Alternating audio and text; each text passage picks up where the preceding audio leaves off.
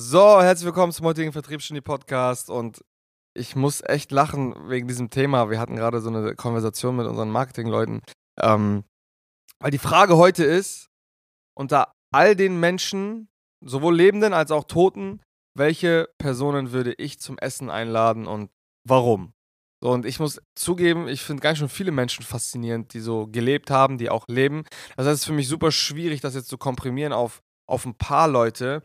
Aber man kann das vielleicht so ein bisschen kategorisieren in, in mächtige Herrscher aus der Vergangenheit, wie zum Beispiel Alexander den Großen oder krasse Businessleute, jetzt, äh, keine Ahnung, auch verstorben, Steve Jobs oder sonst irgendwen. Und vielleicht fangen wir einfach mal mh, mm, bei, den, bei den in Anführungsstrichen aktuellsten Beispielen an, weil Apple kennt halt jeder und vielleicht äh, wissen oder weiß der ein oder andere auch, dass ich mich relativ stark mit Steve Jobs beschäftige und den auch ziemlich, äh, ja, gut finde und auch gut finde, was er alles so gemacht hat und ihn auch ziemlich genau versucht habe zu analysieren, Biografie gelesen und so weiter und so fort. Und das wäre zum Beispiel eine Person, wo ich sagen muss, ey, den, mit dem würde ich gern mal so ein bisschen Zeit verbringen, essen gehen, was auch immer, äh, einen reinsaufen. Das wäre, das wäre auf jeden Fall mit Steve Jobs.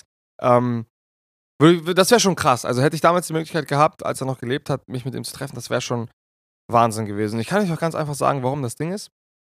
Ähm, es gibt immer wieder so prägnante Sätze, die, aus, die, die, die, über ihn gesagt wurden, wie zum Beispiel, und das ist eine Sache, das werde ich niemals vergessen, das habe ich mir auch aufgeschrieben, das lese ich mir fast jeden Tag durch. Die Leute haben über ihn gesagt, dass er so überzeugend war, dass die Realitäten seiner Anwesenheit formbar gewirkt hat. Das ist zum Beispiel so ein Zitat, wo ich sage, ey, krass. Selbst wenn das jetzt so ein bisschen wie, ja, wie Magie klingt und so ein bisschen unrealistisch ist es für mich ich, ich weiß ganz genau, was diese Person halt damit meint, weil es gibt manchmal so Menschen, die sind halt so charismatisch und so euphorisch und so überzeugend, dass man denkt, dass sie entscheiden könnten, was funktioniert und was nicht funktionieren kann. So die formen tatsächlich so. Es gibt so Menschen, ich, ich, ich weiß auch ganz genau, ähm, was damit gemeint ist, nur bei ihm scheint es ja richtig krass gewesen zu sein. Bei ihm haben die Menschen ähm, ja, im Prinzip ihm nachgesagt, dass er, dass er unmögliche Dinge möglich gemacht hat. Und das sind so, das ist so einfach so ein Mindset so, oder die, die Glaubenssätze und die Art und Weise, wie er das gemacht hat, das wäre für mich einfach super interessant mal rauszufinden. Gleichzeitig ähm, war Steve Jobs eine Person, die, glaube ich, den einen oder anderen Rückschlag bekommen hat und auch krass verarbeitet hat. So als er aus seiner eigenen Company rausgeflogen ist und dann was Neues gegründet hat und dann wiedergekommen ist. Mhm. Ist schon alles ziemlich krass. Also im Business Case finde ich, find ich ihn schon, schon ziemlich bewundernswert. Auf jeden Fall. Von der Kreativität her bis hin zur Durchsetzungsfähigkeit. Aber auch, und das ist eben das Ding, ähm, man sagt ihm nach, er war ein, ein, eine, eine krasse Führungskraft, beziehungsweise man sagt auch, dass er seine Schattenseiten hatte, sage ich jetzt mal. Und ähm, darüber habe ich lange, lange Zeit nachgedacht. Ich habe mir immer wieder, äh, habe mich immer wieder gefragt, okay, was ist, wenn Steve Jobs auch noch ein richtig guter Menschen Anführer gewesen wäre, im Sinne von nicht, dass er Leute, dass er manchmal die Kontrolle verliert und Leute aus dem äh, Leute rausgeschmissen hat, sodass man das über die gesamten Stockwerke hinweg gehört hätte, sondern ich habe mich immer gefragt, okay, was ist, wenn er das noch besser gemacht hätte? Und da bin ich zu dem Entschluss gekommen, dass ich gemerkt habe, ey, ich glaube, das eine hängt mit dem anderen extrem stark zusammen. Ich glaube, das Charisma einer solchen Person und Charisma und diese Ausstrahlung, wie man auf Menschen wirkt, das ist eben ein Themengebiet, mit dem beschäftigen wir uns hier als Sales Agentur. Gut, wir sind jetzt mittlerweile eine, eine allumfassende Unternehmensberatung, aber Sales war ja am, ist, ist und bleibt trotzdem unser Herzstück.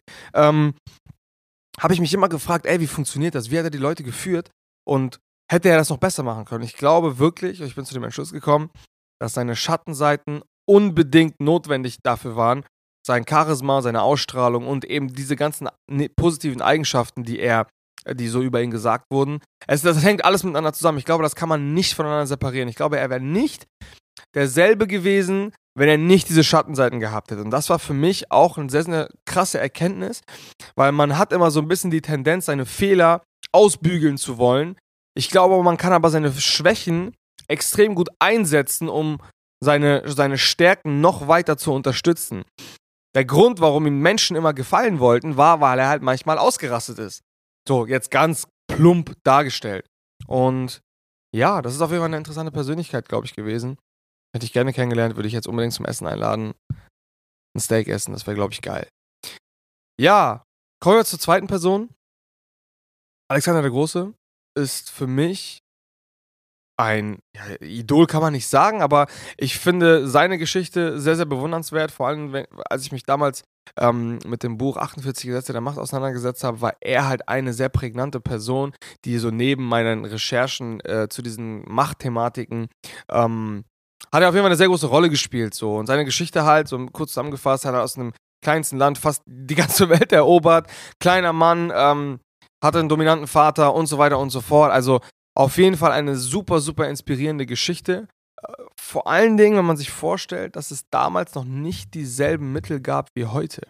Das heißt, er hat es geschafft, ein riesiges Reich aus, einem, aus, aus einer kleinen Keimzelle heraus darzustellen, beziehungsweise zu, zu erobern oder zu erschaffen.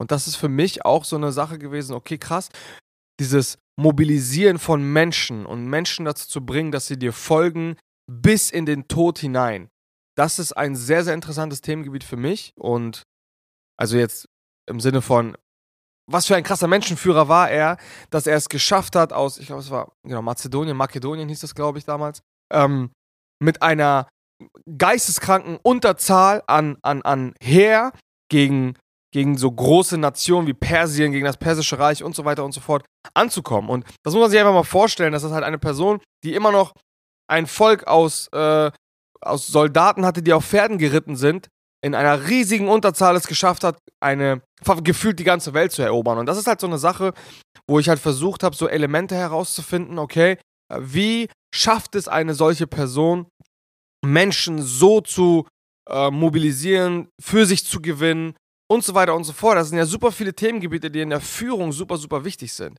Und das war nicht nur so, dass damals, ja, dass es dann einfach einen Anführer gab, der nach geschrien hat und nach vorne gegangen ist. Ganz im Gegenteil, da hat super viel strategisches Geschick, Charisma, ähm, Rhetorik und so weiter und so fort. Das hat alles eine riesige, riesige Rolle gespielt. Und deswegen, wenn ich heute die Möglichkeit hätte, den einzuladen, dann würde ich das machen. Auf jeden Fall. Unbedingt. Und das wäre auch einer der ersten, den ich fragen würde. So, Rechnung geht natürlich auf meinen Nacken. Also, das wäre, das wäre natürlich klar. Aber ja, das wäre, ähm, das wären so zwei Personen, die ich unbedingt gerne kennenlernen, kennengelernt hätte. Und wenn man jetzt vielleicht mal so unter den lebenden Personen, ähm, ja, äh, vielleicht auch noch jemanden aussuchen könnte, dann wäre das vermutlich Cristiano Ronaldo. Weil wäre für mich, ich, ich erwähne ihn immer wieder im Podcast. Und ich muss auch zugeben, ich bin eigentlich kein Cristiano Ronaldo-Fan, sondern ich bin mein Leben lang äh, Barcelona-Anhänger gewesen. Ich habe Lionel Messi idolisiert, als ich selber noch Fußball gespielt habe. Aber Cristiano Ronaldo ist für mich die komplettere Person und der komplettere Profi, der Inbegriff dessen, was es heißt, besessen zu sein und Dinge in höchster Exzellenz und Professionalität sich vorzunehmen, durchzuziehen und erfolgreich ähm, durchzusetzen. Und ja, es wäre für mich einfach ich werde den auch noch irgendwann zum Essen einladen. Also von daher, das ist eine Sache, die, die kann vielleicht sogar noch passieren. Deswegen, Cristiano Ronaldo, äh, falls du unseren Podcast hörst, ich lade dich hier gerne, mit gerne zum Essen ein. Ich weiß, vielleicht verstehst du kein Deutsch, aber frag am besten einen Dolmetscher. Ähm, ja, Cristiano Ronaldo unbedingt. Den würde ich unter den lebenden Personen sehr gerne zum Essen einladen. Und ja, das, ist, das sind eigentlich so drei Personen, die man jetzt so auf jeden Fall auf, die mir jetzt so auf einen Schlag eingefallen sind. Mm, ja, Bisschen untypischer Podcast, coole, äh, aber Idee von dir, Karim. Props nochmal an der Stelle an dich. Und, also Karim ist unser neuer Videograf. Und ja, an dieser Stelle vielen, vielen Dank fürs Zuhören und bewertet uns gerne auf allen Plattformen, die ihr finden könnt. Und bis zum nächsten Mal. Ciao, ciao.